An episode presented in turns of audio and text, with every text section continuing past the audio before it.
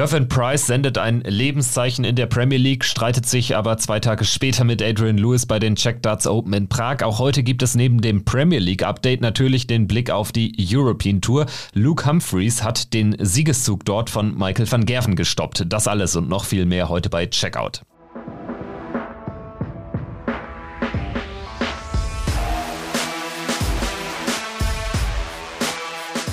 Hier ist Checkout, der Darts Podcast mit Kevin Schulte und Christian Rüdiger. Danke fürs Einschalten Folge 257. Wir melden uns auch diese Woche natürlich wieder mit einer ausführlichen Analyse der zurückliegenden Dartswoche, wie ihr das gewohnt seid von uns. Gestern zu Ende gegangen, das sechste Event der European Tour in Prag. Donnerstag geht es in der Premier League weiter. Also es gibt wieder einiges zu besprechen heute. Ich bin Kevin Schulte und an meiner Seite natürlich wieder wie immer Christian Rüdiger. Hi. Hallo Kevin, ich grüße dich. Ja, wie schon erwähnt, es gibt wieder einiges äh, zu diskutieren und ich würde sagen, wir machen es wie in der vergangenen äh, Folge auch, dass wir mit der Premier League anfangen, dass wir so, sozusagen chronologisch durch die äh, vergangenen Tage durchmarschieren. Am Donnerstag hat Premier League Spieltag Nummer 14 in Sheffield stattgefunden. Ein paar Tage zuvor gab es allerdings, also zwischen der Veröffentlichung unserer letzten Folge vor einer Woche und dem Premier League Spieltag 14 gab es allerdings eine Hiobsbotschaft betreffend James Wade, der drei Tage im Krankenhaus in Leverkusen Leverkusen verbringen musste. Also das natürlich wirklich nicht nur zur Unzeit gekommen, generell einfach äh, sehr besorgniserregend, solche Schlagzeilen. Ja, das definitiv. Also als ich das dann auch äh, gelesen habe, gerade auch mit den Symptomen, die er dann hatte, die er dann auch den Offiziellen äh, geschildert hat, wo er dann auch ins Krankenhaus äh, gebracht werden musste, das war nicht alles so ohne. Und das hat auch so dieses Anfängliche, was so vielleicht den Eindruck erstmal vermittelt hat, ihm geht's vielleicht nicht so gut oder müsste sich vielleicht mal kurz hinter der Bühne übergeben, war überhaupt nicht so. Da hat was deutlich Ernsthafteres dahinter gesteckt.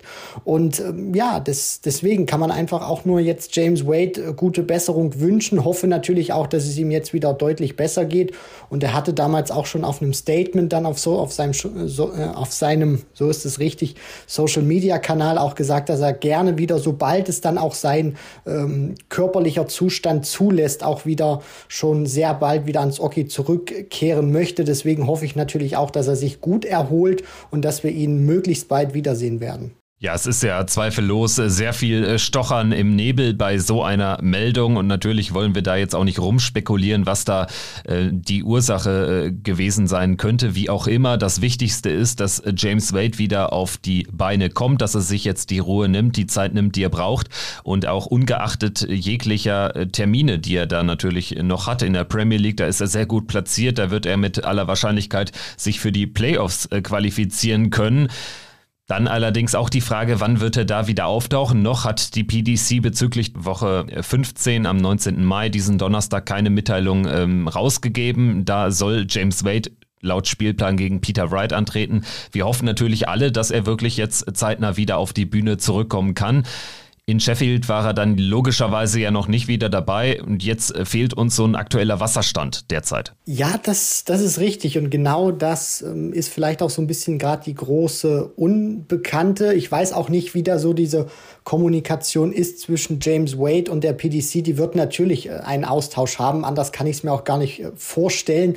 Und jetzt wird man einfach eben schauen, ob er an diesem vorletzten regulären Spieltag wieder dabei sein kann. Vielleicht lässt das sogar noch mal aus, denn wir wir werden ja gleich noch mal detaillierter über die Premier League dann auch sprechen, über den vergangenen Spieltag, wo James Wade nicht mit dabei war.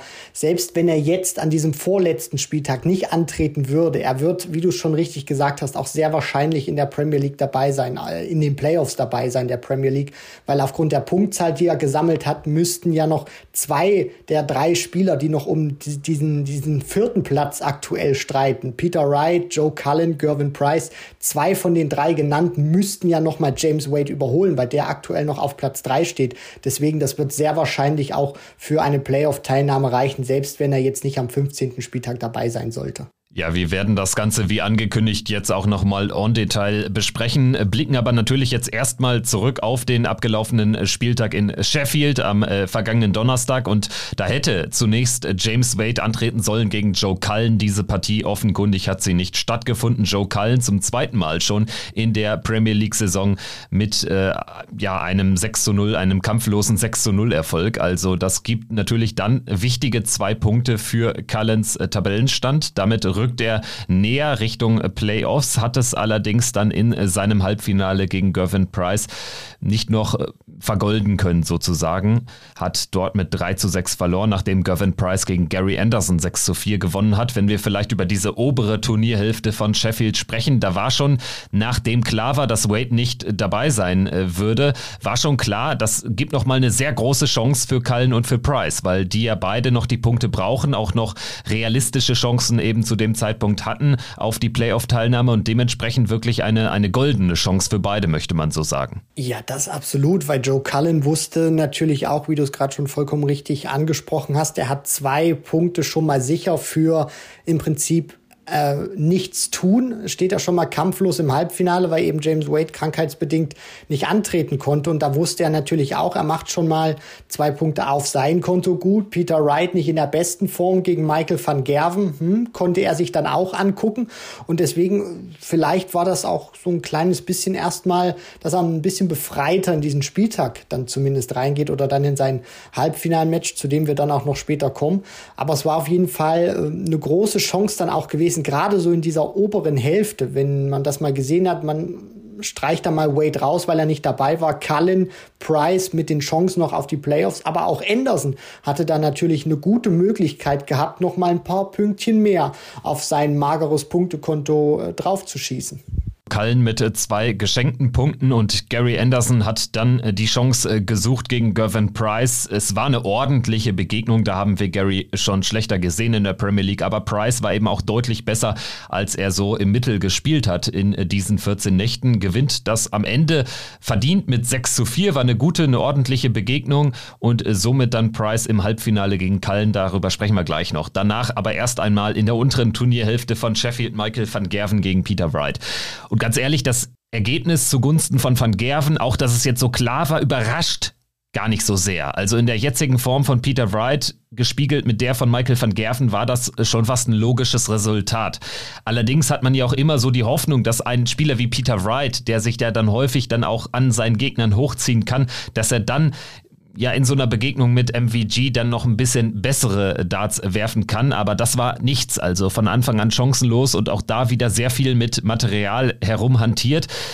Also wir erinnern uns noch alle, das ist jetzt noch kein Monat her, da sagt er, das wird er jetzt erstmal nicht mehr machen und jetzt äh, kommt er da mit den Johnny Clayton Darts auf die Bühne. Ne? Also sehr, sehr interessant alles und ähm, bewirkt hat es nichts Positives aus Sicht von Snakebite. Nee, überhaupt nicht. Und das ist jetzt wieder so eine, ja, ganz schwierige Phase von Peter Wright, wo ich dann auch immer wieder, wenn ich dann so ein bisschen auch mal in den Tiefen des Internets stöbere, in den verschiedenen Foren, wo dann die Leute gerade jetzt in dieser Phase dann wieder sagen, er muss das lassen mit diesen Darts wechseln. Er muss endlich zu einem Set auch mal finden, wo er dann wirklich konstant spielen kann. Nur wir dürfen auch nicht, nicht vergessen, dass äh, wir über Peter Wright anders reden, wenn er dreimal die Darts in einem Turnier wechselt und das World Matchplay dann gewinnt oder die Weltmeisterschaft, darf man ja auch nicht vergessen, bei seinem ersten WM-Titel oder auch bei seinem zweiten, der hat da immer mal wieder mit dem Setups rumgebastelt, aber wir fanden das dann in der Betrachtung her nicht so schlimm, weil er eben die Leistung gebracht hat. So, jetzt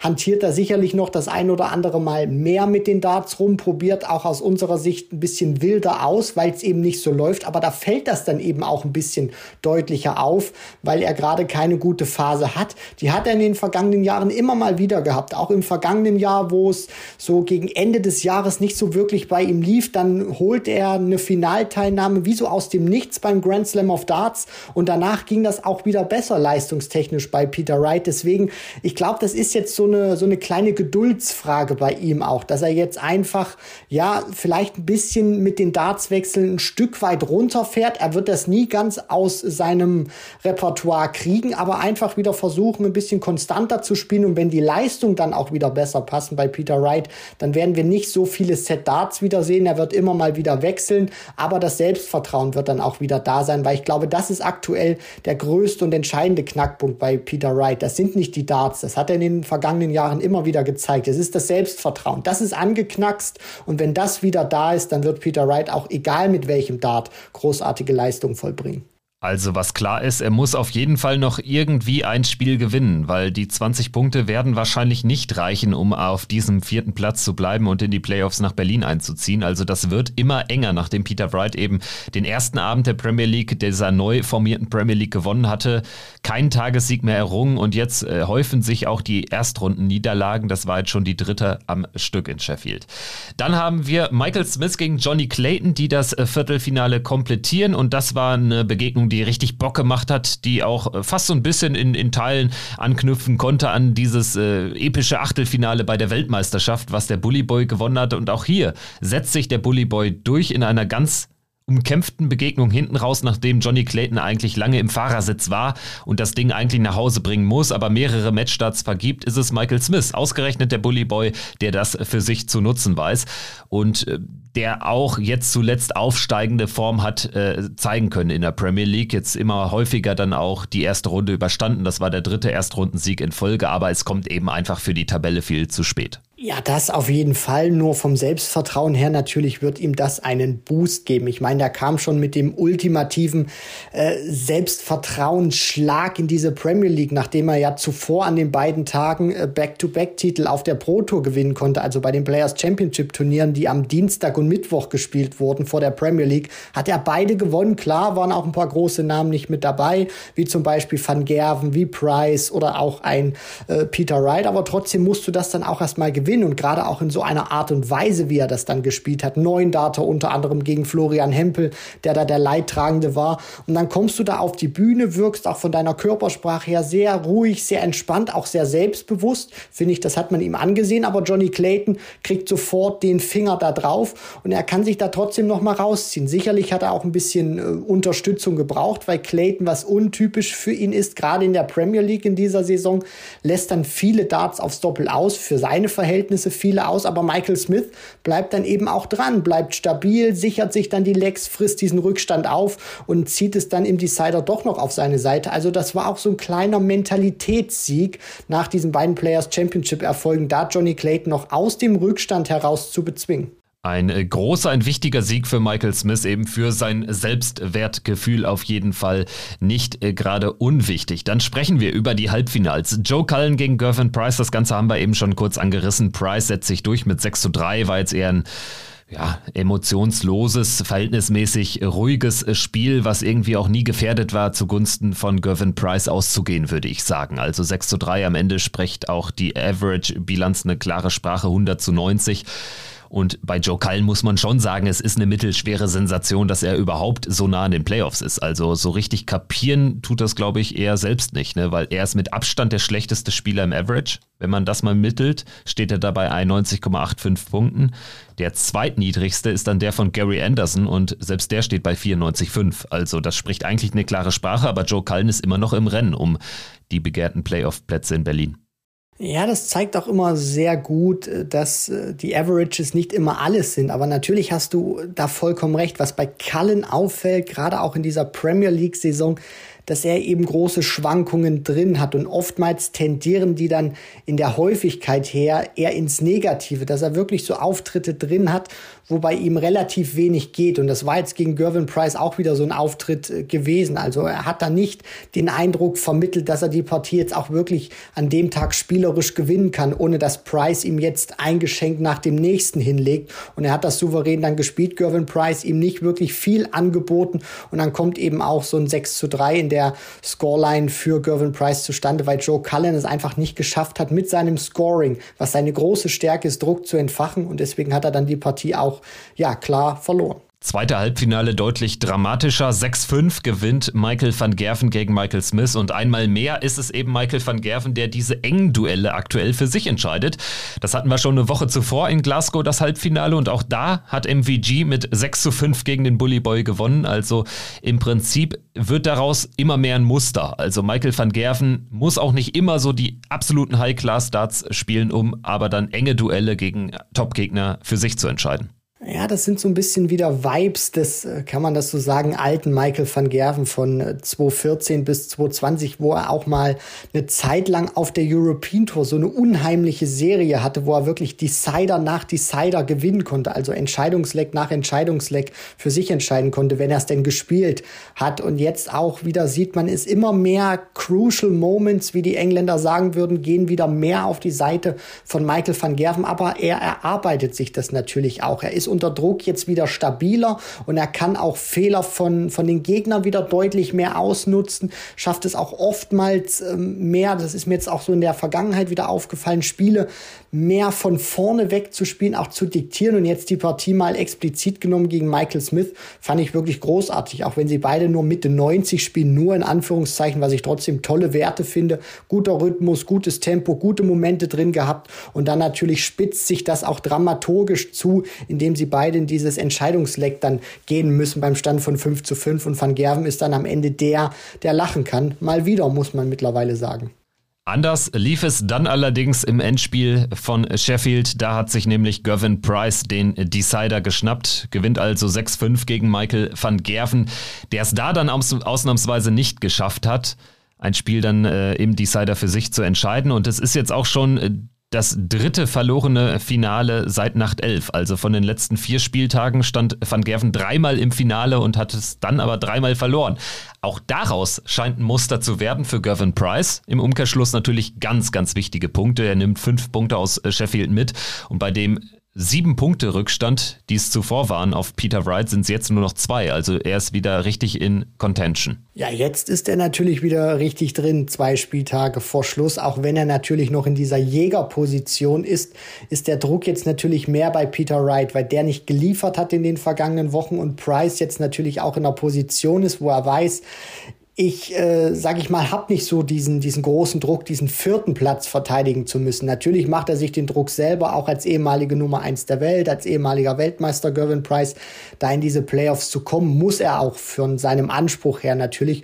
Und deswegen war es ganz wichtig. Ist jetzt im Finale vielleicht nicht ganz an die Qualität rangekommen seiner ersten beiden Matches, aber trotzdem äh, hat er gebissen, hat er auch in den entscheidenden Momenten dann auch mal zugepackt. Und für ihn war das natürlich ein wichtiger Sieg. Schwierig schwierige Wochen gehabt, auch teilweise nicht gut gespielt und dann so zurückzukommen, auch an einem Spieltag, wo man vielleicht sagen muss, er muss ihn eigentlich fast schon gewinnen. Finale ist in der Hinsicht vielleicht schon ein bisschen zu wenig. Bei dann noch zwei ausstehenden Spieltagen, wo der Druck hoch ist, kann er plötzlich wieder produzieren. Also das fand ich auch schon sehr beeindruckend. Und dann schauen wir am besten mal auf äh, den Tabellenstand nach Sheffield nach Spieltag Nummer 14, zwei Spieltage vor den Playoffs. Johnny Clayton liegt vorne mit 34 Punkten, Michael van Gerven dahinter mit 31 Punkten. Michael van Gerven jetzt auch neben Clayton definitiv schon für Berlin für die Playoffs qualifiziert. Da geht es nur noch um die Abschlussplatzierung und die ist letztendlich auch egal. Also man kann auch schon so weit gehen, dadurch, dass James Wade jetzt keine Punkte hat sammeln können, bei 25 stehen bleibt, da also eine 6 Punkte Lücke zu van Gerven Clayton und Van Gerven werden mit ziemlich großer Sicherheit frühestens im Premier League Finale aufeinandertreffen. Also soweit äh, denke ich, kann man jetzt schon vorausschauen. Das werden jetzt nochmal äh, zwei Wochen auf Galopp für Berlin für die beiden. Ja, da geht es natürlich nochmal drum, sich jetzt irgendwie in Form zu bringen, beziehungsweise die Form aufrecht zu erhalten, sind sie beide, Johnny Clayton und Michael van Gerven, zumindest in der Premier League. Johnny Clayton bei anderen Turnieren, aber gut, lassen wir jetzt mal ein bisschen außen vor, da nicht ganz so mega drauf, wie er das in der Premier League ist. Und deswegen, du sprichst das natürlich auch schon an. Also weder Clayton als van Gerven können noch, äh, sag ich mal, von diesen Plätzen oben verdrängt werden. Es würde natürlich drauf ankommen, was James Wade noch macht. Also der könnte theoretisch Van Gerven noch abfangen oder Johnny Clayton von den ersten beiden Plätzen, aber ich gehe jetzt mal nicht davon aus, dass er jetzt noch an zwei Spieltagen einen Sechs-Punkte-Rückstand zum Beispiel auf Van Gerven auffressen kann.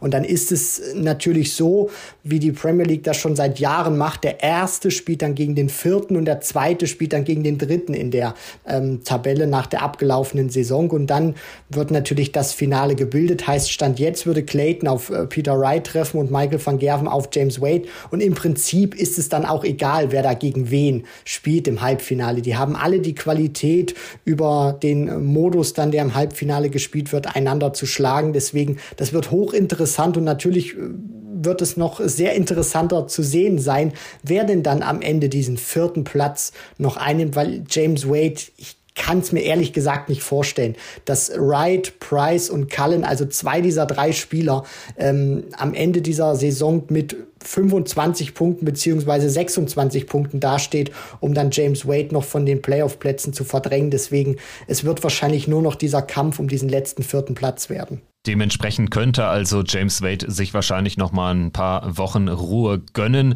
Nach unserer Prognose dürften die 25 Punkte reichen. Knapper wird's dann eben um dieses vierte und letzte Playoff-Ticket. Peter Wright bleibt bei 20 Punkten stehen nach Sheffield. Gervin Price klettert auf 18 und auch Joe Cullen macht ja zwei Punkte gut, hat 17 Punkte. Also das ist jetzt äh, doch ein sehr, sehr enges Rennen. Ich denke, Michael Smith kann man rausnehmen. 14 Punkte, theoretisch geht da noch was, aber der müsste ja Realistisch gesprochen müsste er zwei Abende gewinnen und er ist der einzige Spieler, der noch gar keinen Abend gewonnen hat. Dementsprechend können wir Michael Smith mal so ein bisschen außen vor lassen, würde ich sagen. Also es geht um Wright, Price und Cullen. Da gehe ich absolut mit, weil wenn man es jetzt nur mal hochrechnet, Smith gewinnt einen Abend, erreicht im anderen das Finale, dann steht er da am Ende bei 22 Punkten und man muss Peter Wright immer zutrauen, dass er zumindest einmal noch ins Halbfinale kommt oder zumindest einmal ein Finale noch erreicht. Price war jetzt wieder gut drauf in der Premier League, deswegen das, das wird wahrscheinlich nicht reichen für Michael Smith. Wir schauen jetzt mal auf den nächsten Spieltag. Der findet diese Woche Donnerstag statt in London. Eigentlicher Standort der Playoffs. Diesmal ist es eben in Berlin, also ein normaler Spieltag sozusagen in London in der O2.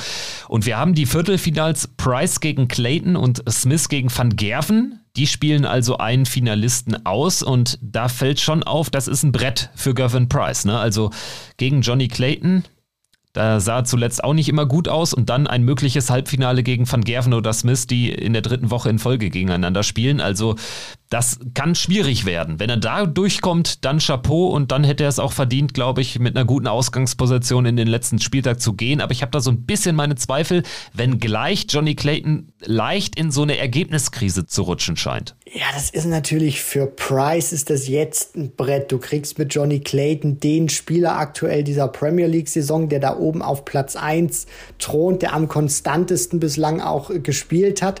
Und das Problem ist natürlich auch, du kannst diesen Johnny Clayton auch nicht so wirklich, finde ich, greifen oder einschätzen. Er hat dann wirklich auch mal Nächte dabei, wo er dir auch mal 110 um die Ohren hauen kann. Und das Gefährliche für Price ist natürlich auch, Clayton ist durch. Clayton wird sich da überhaupt keinen Druck machen da oben, sondern wird einfach Bock haben, Darts zu spielen gegen Gezzy. Und das ist eigentlich die gefährlichste Mischung, die Price da erwartet. Und dann eine Runde später sollte er da wirklich durchkommen. Smith finde ich aktuell wieder deutlich stabiler, gerade auch nach seinen beiden Players Championship Erfolgen. Van Gerven, da brauchen wir nicht drüber sprechen. Der hat aktuell auch sehr viel Selbstvertrauen. Also sich da ins Finale zu spielen. Wenn er da ins Finale kommt, dann wird er es höchstwahrscheinlich auch gewinnen. In der unteren Turnierhälfte haben wir Wade, hinter dem natürlich ein Fragezeichen steht gegen Peter Wright und Joe Cullen gegen Gary Anderson. Auch da könnte sich die ein oder andere interessante Konstellation ergeben. Und zwar, wenn Joe Cullen gegen Gary Anderson gewinnt, diese Partie muss der Rockstar gewinnen, dann könnte er im Halbfinale natürlich vielleicht auf Peter Wright treffen, der vorher aber schon gegen James Wade, sollte es zu der Begegnung kommen, enorm unter Druck steht. Weil, wenn man sich dieses Gebilde so anschaut, bei Wade weiß man nicht, wie kommt er jetzt aus seiner, aus seiner krankheitsbedingten Pause raus da muss man schon sagen, da hat Joe Cullen eine Chance, ins Finale zu kommen. Also wenn nicht an diesem Abend, wann dann, ne?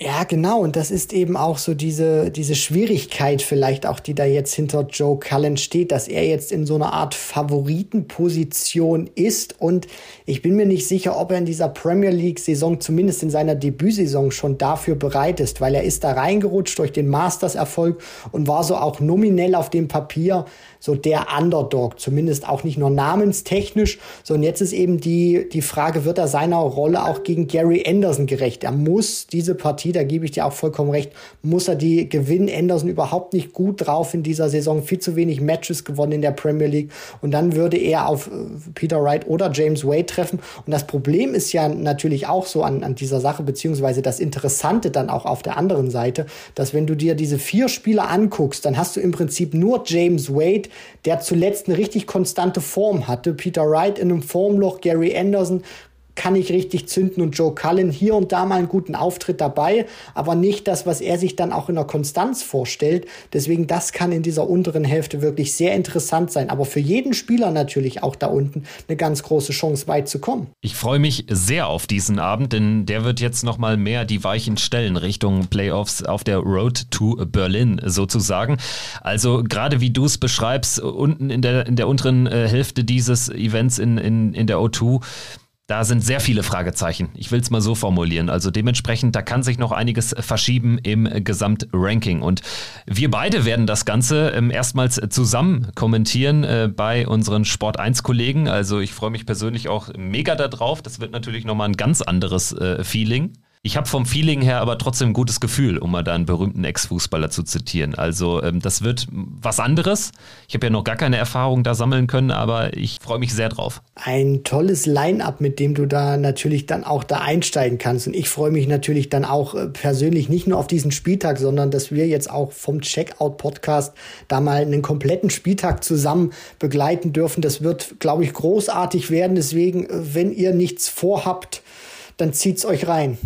Ganz genau. Also die erste Hälfte des Abends dürfte im Stream stattfinden, weil ja parallel die Eishockey-WM äh, gespielt wird und dann äh, geht's dann ins Haupt-TV so gegen, ja, wahrscheinlich spätestens 22 Uhr, wenn ich da richtig informiert bin. Aber auf jeden Fall schaltet ein, gebt uns gerne Feedback. Wir äh, freuen uns dann natürlich dann auch über jeglichen Austausch im Nachhinein und melden uns natürlich dann nächste Woche auch mal mit Eindrücken dann sozusagen aus, aus Ismaning, wo wir das Ganze ja dann aus den Kommentatorenboxen kommentieren werden. Wir wollen jetzt aber natürlich die ganze Folge noch nicht abrocken, denn wir müssen natürlich über die Proto sprechen. European Tour Nummer 6, das sechste Event dieser Saison in Prag und äh, ich würde sagen, es hat auch geliefert. Ja, das kannst du aber kannst du aber laut sagen, Kevin. Also viele gesetzte Spieler relativ früh auch ausgeschieden. Dann hast du Spieler am, in der letzten Session besser, besser ausgedrückt, die du da nicht unbedingt zu Beginn des Turniers vermutest hättest und dann auch im Finale. Also wer darauf jetzt wirklich auch mal das auf seinem Zettel so sich notiert hätte, da hätte ich schon wirklich gesagt, also Hut ab, das wäre sehr großes Expertenwissen gewesen. Diese Check Darts Open, die haben wirklich sehr überrascht, aber auf der anderen Seite zeigen sie auch diesen Charme und was die European Tour letztendlich auch ausmacht. Ja, und wir gehen auch da chronologisch äh, vor, würde ich sagen. Lass uns äh, gerne in den Freitag zunächst äh, kurz blicken. Aus äh, tschechischer Sicht gab es natürlich eine gute Meldung, denn man hatte noch zwei extra Host Nation Qualifier ausspielen können, weil Peter Wright abgesagt hat kurzfristig nach äh, seinem ja wirklich äh, schwachen Premier League Auftritt, wahrscheinlich auch nicht mehr ganz unüberraschend und auch der ähm, dänische Qualifier Nils Heinzö hat kurzfristig abgesagt. Dementsprechend insgesamt sechs Tschechen dabei und an äh, diesem ersten Tag sind auch drei von ihnen weitergekommen. Das ist eine sehr gute Bilanz.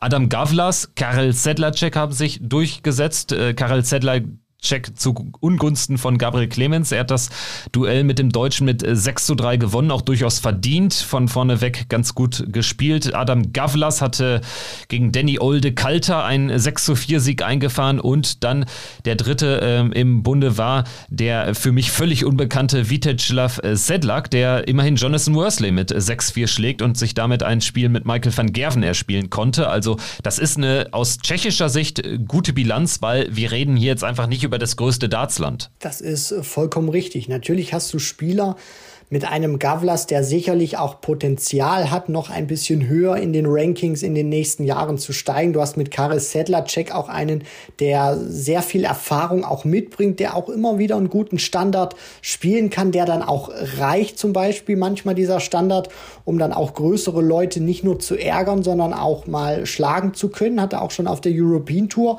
mal einen etwas tieferen Run gehabt. Deswegen, der ist immer gefährlich, wenn der sein Spiel findet und äh, Viteslav Sedlak für mich jetzt genauso wie für dich einer, der sicherlich auch was in dieser nationalen äh, Blase ist, der da auch national sicherlich deutlich bekannter ist als jetzt dem internationalen Publikum, aber da Jonathan Worsley einzuschlagen, von dem man schon mal hier und da gehört hat mit 6 zu 4, das ist für ihn sicherlich auch ein großartiger Erfolg gewesen. Ich fand es ja persönlich ein bisschen schade, dass es nicht zu diesem Duell Van Gerven gegen Worsley gekommen ist, denn das ist ja auch bekannterweise, wäre das ein durchaus ein Hassduell gewesen. Also die beiden haben sich ja mal auf der Pro Tour hinter den Kulissen, ich glaube, es müsste anderthalb Jahre her sein, so richtig in die Haare bekommen. Das wäre sicherlich noch ein durchaus würziges, ein knackiges Duell geworden. Ja, absolut, Kevin. Also das ist auch ein Thema, was wir damals im Podcast auch mal thematisiert hatten, wo Van Gerven dann auch mal so ein kleines halbgares Statement auf seinem Twitter-Account veröffentlicht hatte, wo es darum gegangen ist, dass, so war der Vorwurf auch von Jonathan Worsley, dass er von Van Gerven als Ratte bezeichnet wurde und das auch mehrmals hintereinander. Deswegen, es wäre zumindest von der Würze, von der Brisanz her, wäre es interessant äh, gewesen, wie die beiden da auch auf der Bühne beim Shake Hands oder nach dem Match miteinander umgegangen wären. Aber Würze hatten wir ja auch dann in einer anderen Begegnung, dazu später mehr. Lass uns äh, gerne noch ein, zwei Sätze verlieren äh, zu dem anderen Deutschen, der am Freitag ins Turnier eingestiegen ist. Florian Hempel, leider rausgegangen, da war mehr möglich, hat sich nach ähm, ja, schwachem Start gut in die Partie gekämpft und beim Stand von 4-4 da fällt dann im Prinzip die Vorentscheidung. Also da muss er eigentlich in Führung gehen. Das wäre, glaube ich, auch die erste Führung für ihn gewesen. Schafft er nicht. Ross Smith, sein Gegner, gelingt das 5 zu 4 und kann das Match dann nach Hause bringen. Also da war mehr drin für Florian Hempel. Aber ich habe trotzdem irgendwie das Gefühl, dass er immer so in kleinen Schritten wieder der alten Form näher kommt aktuell. Ja, das wäre ein verdammt wichtiger Sieg auch gewesen. Gerade in der Phase, in der sich Flo Hempel befindet, lag da deutlich auch zurück in der Anfangsphase. Ich glaube, 4-1 müsste es oder 1-4 aus seiner Sicht müsste es dann auch gewesen sein. Kämpft sich zurück. Natürlich auch, weil Ross Smith ein paar Darts auf Doppel liegen lässt, dann auch mal drei klare Darts liegen lässt und dann kommt Flo Hempel dann auch wieder zurück. Nur es ist letztendlich sicherlich wird ihm die Art und Weise, wie er sich in diese Partie zurückgekämpft hat, nicht gefallen haben. Von der Qualität her vom Standard, aber er hat trotzdem gekämpft und hat sich dann wieder zurückgebracht.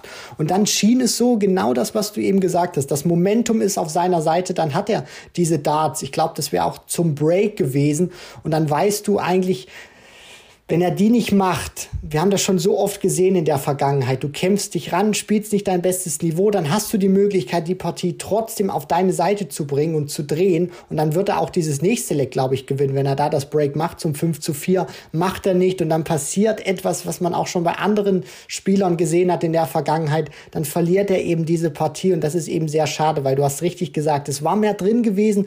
Aber auf der anderen Seite zeigt das natürlich auch, er spielt nicht sein bestes Niveau, hat aber trotzdem trotzdem die Möglichkeit, gegen einen Ross Smith diese Partie zu gewinnen, auch wenn der ein paar Fehler macht.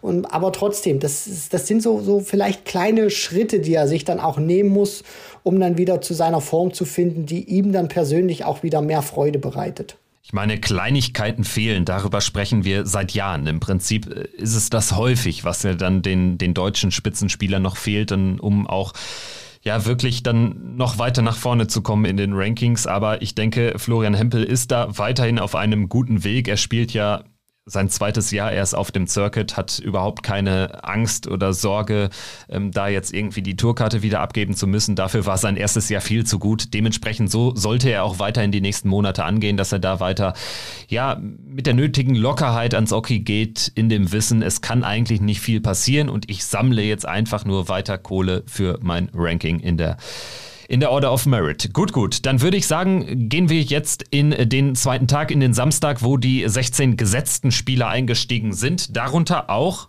Martin Schindler, erstmals gesetzt auf der European Tour. Das werden wir jetzt bei den nächsten Events noch häufiger erleben.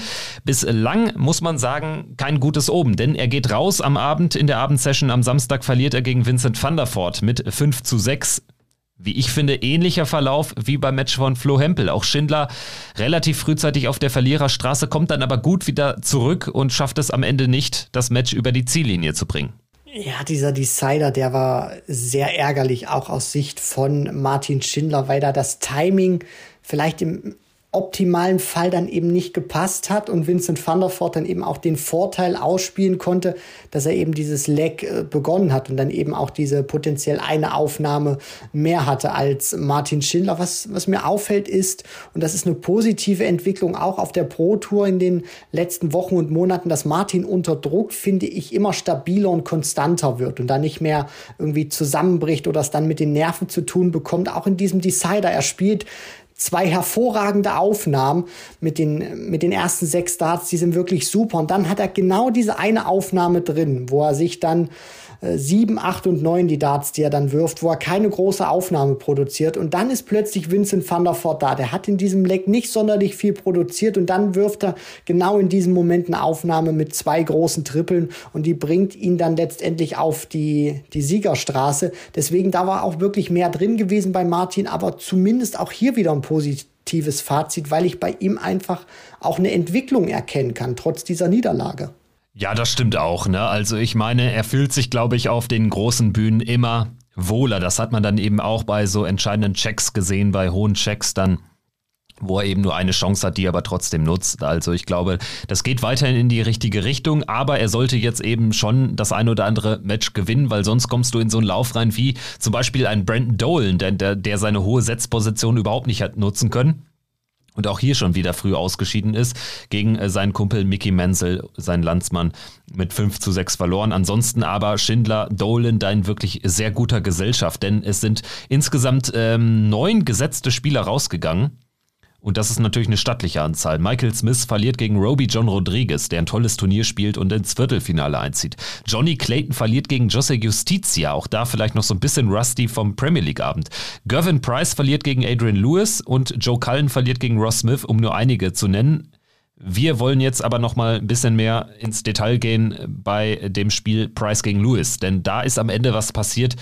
Ja, das war sehr unschön und wenn wirklich die Worte gefallen sind, die Adrian Lewis dann hinterher offenbart hat ähm, von, von Gervin Price, dann muss man echt sagen, alles andere als cool. Ich meine, das war so schon, was man gesehen hat. Wir haben ja da keine Wörter hören können, aber das war so schon echt ein bisschen drüber von Gazzy Price. Aber wenn wirklich da solche beleidigenden Worte gefallen sind, ist das wirklich ein No-Go, ne? Ja, das auf jeden Fall. Also darüber gibt es auch keine zwei Meinungen, dass äh, da auch wirklich nicht nette Worte gefallen sind von Gervin Price in Richtung Adrian Lewis. Konnte man natürlich auch sehen am Ausdruck, am Gesichtsausdruck, aber auch wie er dann als der Iceman die Bühne verlassen hat, dann nochmal mit dem Finger in Richtung Adrian Lewis gezeigt hat. Und es ist für mich auch, finde ich, so eine schwierig einzuordnende Partie. Denn wir dürfen nicht vergessen, die beiden hatten auch schon eine Vorgeschichte, gerade auch in den Jahren 2015, 2016 müsste es dann auch, glaube ich, mal gewesen sein, wo sie sich dann auch vor World Matchplay Begegnungen richtig mal auf Twitter gebettelt hatten. Also da auch wirklich böses Blut war. Lewis sich auch mal nach einem Sieg beim Matchplay gegen Price, wo der noch überhaupt nicht in dieser Form Form war, wie er jetzt ist, sich mal in einem Interview hingestellt hat und gesagt hat, er ist ein Nobody, also er, er ist ein Nichts, er ist ein Niemand, Gervin Price. Deswegen, die beiden hatten schon eine Vorgeschichte miteinander. Man muss natürlich auch sagen, egal ob der ein oder andere sich jetzt irgendwie provoziert gefühlt hat von dem, wie der Gegner auf der Bühne eine 180 vielleicht zelebriert hat. Wir dürfen nicht vergessen, Lewis und Price sind beides keine Kinder von Traurigkeit. Die spielen auch beide mit den Emotionen. Die bleiben auch mal kurz stehen nach einer 180. Deswegen wurde er ja unter anderem auch mal von Gary Anderson so ein bisschen vom, vom Oki geschubst oder berührt, Gervin Price. Wir erinnern uns alle. Und jetzt noch mal zum, zum Abschluss dieser Partie. Price ist sauer, gerade auch weil er den Premier League Spieltag gewonnen hat, dann gegen Lewis auszuscheiden mit einer Leistung, die ihn sicherlich auch nicht erfreut hat. Muss Lewis dann vielleicht auch von hinten an ihn sich so rankuscheln? Das ist eine, ist eine Frage, wo man, wo ich es so beantworten würde vielleicht nicht oder höchstwahrscheinlich nicht. Kann man das auch anders lösen? Auf der anderen Seite dreht sich ja Price direkt mit dem Rücken zu Adrian Lewis, hat überhaupt keinen Bock darauf, ihm gefühlt irgendwie die Hand zu schütteln oder irgendwie äh, nochmal zu gratulieren oder einen kurzen Handshake zu machen. Aber die Art und Weise, also selbst wenn sich Lewis von hinten ein bisschen rankuschelt, darf Price dann auch einfach so nicht reagieren, weil Price ist immer einer, der auch jetzt immer wieder betont hat, dass er gerne ein bisschen mehr Anerkennung und Respekt vom Publikum möchte. Und dann kannst du dich auch nicht so dann wieder präsentieren, weil genau dann machst du ja wieder das, was dir viele Fans auch vorwerfen. Und dann machst du dich auch wieder ein Stück weit unglaubwürdig, wenn du dich auf Social Media dann irgendwo hinstellst, nachdem du bei einem Spieltag ausgebuht wurdest und zeigst, wie du in die Kamera weinst. Also er hat sich damit keinen Gefallen getan aus, aus meiner Sicht, Gervin Price, mit dieser Aktion, weil es geht um die Art und Weise, wie er damit umgeht. Und das ist einfach ein Punkt, wo ich sage, er hätte auf diesen Kuschelversuch von Lewis deutlich anders reagieren können, Schrägstrich vielleicht sogar müssen. Ja, souveräner einfach. Natürlich musst du das nicht cool finden. Ich glaube, ich fände es auch nicht, ne, wenn da jetzt irgendjemand angekuschelt käme, aber das ist irgendwie auch so Usus. Also wie viel teilweise auf Dartsbühnen gekuschelt wird und irgendwie dann da noch quasi ein Busse, ich meine, Menzo Suljovic ist da auch ganz vorne mit dabei, ne? Ich meine nur, es gibt dann halt Spieler, die reagieren souverän, auch wenn sie dann so ein bisschen aggro sind, dann drehen sich eben kurz um, geben einem die Hand und gehen dann auch weg. So. Und dann gibt es eben Spieler wie Gervin Price, die das Ganze dann erst eskalieren lassen, weil ich meine, Lewis hatte jetzt da zumindest, glaube ich, nicht das Ansinnen, jetzt irgendwie ihm noch eins reinzudrücken. Und Gervin Price hat dann ja wohl ein paar schäbige Worte gefunden. Wenn es da wirklich dann so, so Body-Shaming-Wörter gewesen sind, dann ja, kann man das einfach nicht gutheißen. Und dementsprechend muss sich dann auch Gervin Price oder braucht sich dann nicht fragen, warum er dann ab und an immer Buchrufe bekommt. Also ich meine, da waren sie jetzt schon durchaus zurecht, weil natürlich das Publikum auch völlig alleingelassen ist mit der Situation, dass auch gar nicht so äh, natürlich den Fokus hat jetzt darauf, wie da jetzt am Ende Lewis äh, an, an Price andockt sozusagen und dementsprechend am Ende äh, steht dann da Gervin Price alleine als der schlechte Verlierer da und das hat er sich in dem Fall schon selbst zuzuschreiben bleiben. Also das war keine coole Aktion vom Iceman. Mal schauen, wie er jetzt äh, reagiert darauf, äh, wenn wir ihn dann in der Premier League sehen werden am Donnerstag. Lass uns in den entscheidenden Tag gehen. Adrian Lewis hatte äh, sicherlich eine Chance sich ausgerechnet dann bei dem Turnier Baum. Allerdings geht er gegen Vincent van der Voort raus. Ansonsten würde ich sagen, Achtelfinale können wir relativ schnell abhaken. Es gab da einige sehr enge Duelle. Michael van Gerven überlebt trotz 108er Average ein eine starke Leistung von Mickey Menzel, das kam ja auch aus dem Nichts, gewinnt mit 6 zu 5. Ansonsten, ja, Jose de Sousa ebenfalls überlebt. Ein Match gegen Jose Justicia, 6 zu 5. Vielleicht auch ein, zwei Sätze zu Adam Gavlas, denn der ist ja sogar noch ins Viertelfinale eingezogen, wo dann Endstation war. Adam Gavlas gegen Vincent van der Voort rausgegangen an äh, Tag 3, aber zuvor Ryan Searle geschlagen. Insgesamt gut durch dieses Turnier gekämpft, der junge Tscheche. Ja, und ich finde, das ist auch ein gutes Attribut, was er da in seinem Repertoire mit hat, dass er eben nicht immer nur mit spielerischer Klasse überzeugt, sondern dann auch wirklich kämpfen kann. Und das ist einer, glaube ich, auch jetzt für die Zukunft. Vielleicht wird er nie dieser, dieser ganz große Star werden auf dem Dart-Circuit, aber immer einer, der mal hier und da wirklich ein gutes Turnier spielen kann, der auch bei einzelnen Turnieren richtig gefährlich und richtig weit gehen kann. Und jetzt hat er es auch wieder gezeigt. Also größere Namen oder Spieler aus der Setzliste kann er schlagen. Deswegen Adam Gavlas ist sicherlich auch einer, der den du nicht so gerne sicherlich bekommen möchtest auf der European Tour. Ja, Vincent van der Voort äh, endet dann allerdings diesen, diesen Run von Adam Gavlas, gewinnt 6 zu 2 im Viertelfinale.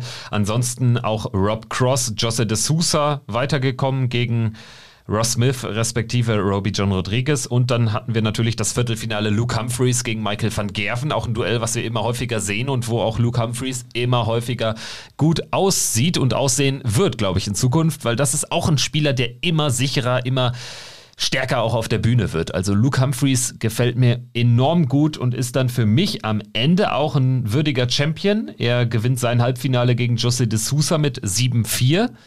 Da kommt er super rein und dominiert die Partie von vorne weg, äh, gelingt ja dann sogar der 170er Check zum, was müsste das gewesen sein, 6-1 zum zwischenzeitlichen. Am Ende wird es noch ein bisschen enger, aber 7-4 am Ende mehr oder weniger souveräner Sieg. Und das andere Halbfinale gewinnt Rob Cross mit demselben Ergebnis. 7-4 gegen Vincent van der Voort. Allerdings da die Dramaturgie eine ganz andere. Vincent geht 4-1 in Führung, hat sogar Chancen auf ein fünftes Leck, aber dann wird es von Leck zu Leck immer dramatischer und immer schlechter für ihn. Also da wurde dann einmal mehr die große Schwäche von Vincent van der Voort deutlich. Er kann nämlich auch gar nicht verlieren. Also der kriegt einfach negative Momente so schnell in die Birne und kriegt einen hochroten Kopf, dass er dann da wieder Pfeile blind aufs Board pfeffert. Also Vincent van der Voort wird, glaube ich, bis an sein Karriereende an genau solchen Momenten immer wieder scheitern, dass er dann einfach Partien aus der Hand gibt, alleine weil er es ja, weil, weil er, ich glaube, so, so eine Fleppe kriegt in gewissen Situationen. Also, das hat man da ganz deutlich gesehen. Das hat sich von Leck zu Leck aufgeschaukelt und am Ende ging ja gar nichts mehr.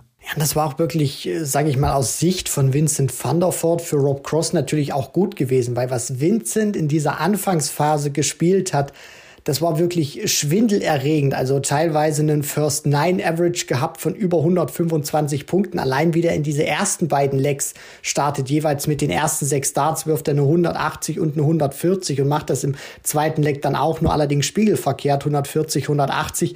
Also Cross musste da wirklich arbeiten, um da irgendwie dran zu bleiben. Und was dann aus seiner Sicht dann natürlich auch gut war, ist, dass Thunderford diesen astronomischen Standard nicht halten konnte und Cross eben seinerseits immer sicherer wurde und dann auch nicht abgebaut hat, im Gegensatz zu Vincent Thunderford und sich dann eben auch aus diesem Rückstand heraus sehr viele Lecks sichern konnte und dann auch aus meiner Sicht, wenn ich das Match gesamt betrachte und nicht nur von der Anfangsphase auch Cross der verdiente Sieger war. Und bei Luke Humphreys muss man wirklich sagen, der hat jetzt auch im vergangenen Jahr schon einen Schritt gemacht mit vielen Finals, jetzt nochmal den nächsten Schritt gemacht, weil er eben auch viele Titel jetzt auch sammelt. Und wenn man auch mal bedenkt, was José de Sousa leisten musste, um diese vier Lecks zu gewinnen, also de Sousa hat da kein Leck schlechter als 15 Darts gespielt. Und das, finde ich, spricht dann auch für die Qualität von einem Luke Humphreys, weil de Sousa wirklich gezwungen war, Weltklasse zu spielen, um überhaupt Lecks gegen Luke Humphreys zu gewinnen. Im Finale setzt sich Luke Humphreys dann mit 8 zu 5 durch gegen Rob Cross und zwischenzeitlich sah es sogar nach einer deutlicheren Geschichte aus. Humphreys äh, klar vorne gewesen, nachdem es zum Auftakt drei, drei Breaks äh, gab, hat sich Humphreys dann etwas abgesetzt. Dann allerdings gab es eine Phase, da hat er allein auch Rob Cross wieder zurück ins Match gelassen. Viele verpasste Doppel. Letztendlich dann allerdings bei 5-5 ein sehr wichtiger 78er-Check mit einem Dart in der Hand auf Tops und das hat dann den Ausschlag gegeben. Am Ende, wie eben schon erwähnt, für mich ein würdiger Champion von Prag. Ja, das finde ich auch jetzt sein insgesamt zweiter European Tour Erfolg in diesem Jahr. Das darf man jetzt auch nicht vergessen. Also neben Van Gerven, der dreimal schon gewinnen konnte, da der zweiterfolgreichste Spieler auf der European Tour in diesem Jahr. Und auch das, was er auf der Bühne produziert, du hast das auch schon angesprochen, spielt guten Start, hat dann eine Phase, wo es nicht so läuft. Und genau das ist dann eben der Unterschied zum Luke Humphreys vielleicht von 2019, 2018. Er schafft es eben, sich aus solchen Phasen, wo es nicht läuft, wieder rauszuziehen, zerfrisst sich dann nicht an diesen Momenten, sondern kommt dann wieder gestärkt raus und gewinnt dann dieses Finale gegen Rob Cross. Also was der aktuell leistet, ich habe ja damals schon gesagt, wenn die Premier League in diesem Jahr mit zehn Spielern stattgefunden hätte, dann wäre das einer der Spieler gewesen, den ich da gerne drin gesehen hätte. Und ich meine, jetzt aktuell empfiehlt er sich wirklich für die Premier League, aber, und das ist eben auch so die kleine Krux, er muss jetzt eben für den Rest des Jahres noch konstant spielen, auch dann bei den großen TV-Turnieren, weil zwei European European Tour Titel allein, man hat es bei Ian White gesehen, 2019, das wird nicht reichen, um in die Premier League zu kommen. Aber ich habe da wenig Bedenken. Also ich glaube auch, dass wir Luke Humphreys äh, bei dem ein oder anderen Major noch äh, tief im Turnier gehen sehen werden. Also er hat ja auch schon, ich glaube, dreimal das Viertelfinale der WM erreicht. Also grundsätzlich auch ein Spieler, der sich von Beginn an wohlgefühlt hat auf großen Bühnen. Jetzt schafft er eben auch die ganzen Qualifikationen sehr souverän, ist jetzt in der Order of Merit auch schon sehr weit nach vorne gekommen, hat jetzt alleine durch dieses Wochenende zwei Plätze gut gemacht, äh, von Platz 18 auf 16 gesprungen, Ryan Searle, Nathan Espinel überholt, Luke Humphreys jetzt die neue 16 der Welt. Und da kann jetzt auch noch mehr gehen. Auf jeden Fall werden wir ihn natürlich dann in Blackpool sehen als gesetzten Spieler sehr wahrscheinlich. Und beim World Grand Prix ähm, ist er natürlich sowieso auch dabei. Also sehr interessante Zeiten für Luke Humphreys, sicherlich einer der Spieler des bisherigen Jahres. Gut, gut, dann würde ich sagen, machen wir den Haken hinter Prag. Es geht ja dann mit der European Tour schon an dem kommenden Wochenende weiter. Dann in der Hans-Martin-Schleier-Halle in Stuttgart. Das Turnier, was eigentlich in Sindelfingen hätte stattfinden sollen, jetzt nach Stuttgart sicherlich eine sehr gute Lösung. Also da geht man dann sogar in die Großstadt. Das äh, muss ja jetzt keine Verschlechterung sein. Im Gegenteil, also das Turnier wird von Freitag bis Sonntag äh, ausgetragen. Das ist das siebte Event auf der European Tour und dann Ende des Monats geht es noch nach Zwolle, European Tour Event Nummer 8 und dann ist erstmal sozusagen Sommerpause für die Euro Tour. Gut, gut, ich würde sagen, dann lass uns jetzt nochmal so ein bisschen über sonstige Ereignisse des Wochenendes sprechen. Das ist jetzt auch nicht viel, aber wir wollen euch das trotzdem mit an die Hand geben oder mit aufs Ohr geben und und zwar hat äh, unter anderem stattgefunden die Qualifikation für die North American Championship und das US Darts Masters, was ja in New York stattfinden wird. Jetzt ist es auch nicht mehr lange hin im Madison Square Garden, erstes Juni-Wochenende, also in drei Wochen wird dort gespielt. Acht PDC-Stars, unter anderem auch Fallon Sherrick, werden dort auf acht lokale Spieler treffen. Unter anderem natürlich die vier Tourkarten Besitzer aus Kanada und aus den USA. Das sind Danny Baggish, Jules Van Dongen, Jeff Smith und Matt Campbell und vier weitere Plätze wurden ausgespielt und ich finde, wir haben da ein sehr, sehr schönes Feld. Danny Lobby, den kennen wir alle, Leonard Gates auch, die beiden Amerikaner, dann David Cameron, Kanadier, der auch bekannt ist und bekannt sein dürfte dem einen oder anderen und dann einen unbekannteren Namen, Doug Böhm, das ist ein weiterer Amerikaner. Insgesamt ist es, glaube ich, ein sehr, sehr starkes Teilnehmerfeld in Kombination dann auch mit den Tourkartenbesitzern. Also der ein oder andere wird es vielleicht dem äh, arrivierten PDCs da dort schwer machen. Ja, ich hoffe doch natürlich auch, dass diese sozusagen lokalen Qualifier dann auch wirklich den arrivierten Stars da richtig was äh, mitgeben auf der Bühne und dass die auch ein bisschen äh, schwitzen werden, die großen Stars. Danny Lorby wissen wir alle,